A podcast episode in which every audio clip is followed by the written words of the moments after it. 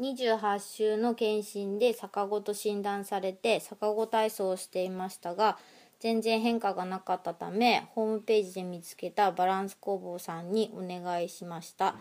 で30週の時に施術をしてもらってその時その場で赤ちゃんに変化は特にありませんでしたが私の腰や背中の張りなど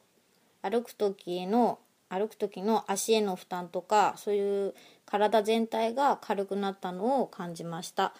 でその後赤ちゃんが施術前よりお腹の中でよく動くようになってでいつ治ったのかはちょっと分かんなかったんですけど32週の検診の時に逆子が治っていました。